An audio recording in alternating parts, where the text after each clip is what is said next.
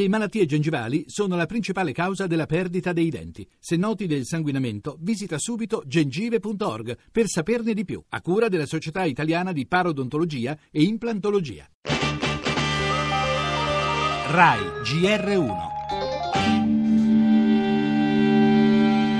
Il corpo imbottito di microparticelle di metalli pesanti, polveri che si ottengono soltanto a temperature altissime dall'esplosione di proiettili di uranio impoverito.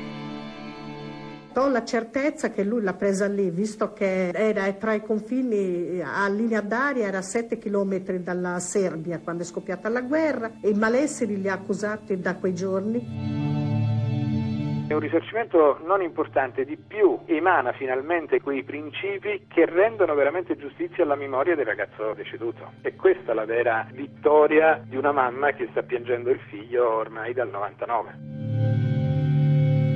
e l'assoluta volontà delle forze armate alla tutela del personale militare, del personale civile impiegato in patria e all'estero, quindi siamo pronti a cooperare con la più ampia trasparenza.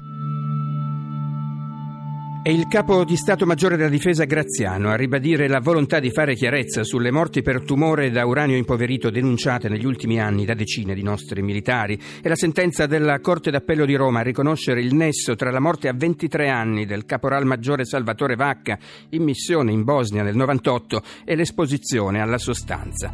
L'amministrazione della Difesa non tenne conto del rischio e nulla fece per proteggere i nostri soldati. Fu la madre di Salvatore, Giuseppina, la cui testimonianza abbiamo ascoltato ad avviare la causa nel 2002 assieme all'Associazione Osservatorio Militare.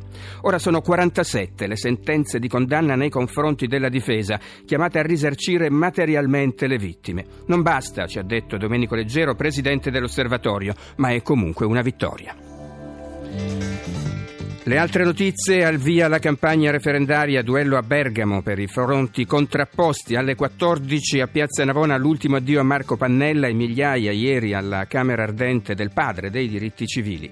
Istat, crescita modesta, disoccupazione giovanile scende ma è troppo alta. Poi la sciagura del volo Egypter, il mare restituisce i primi corpi, resta l'ipotesi dell'attacco terroristico. L'Austria alla prova del ballottaggio e poi parleremo dell'impegno della RAI per la legalità nel ricordo di Giovanni Falcone. Ancora il cinema con il Festival di Cannes, lo sport, calcio, nuoto, ciclismo e motomondiale.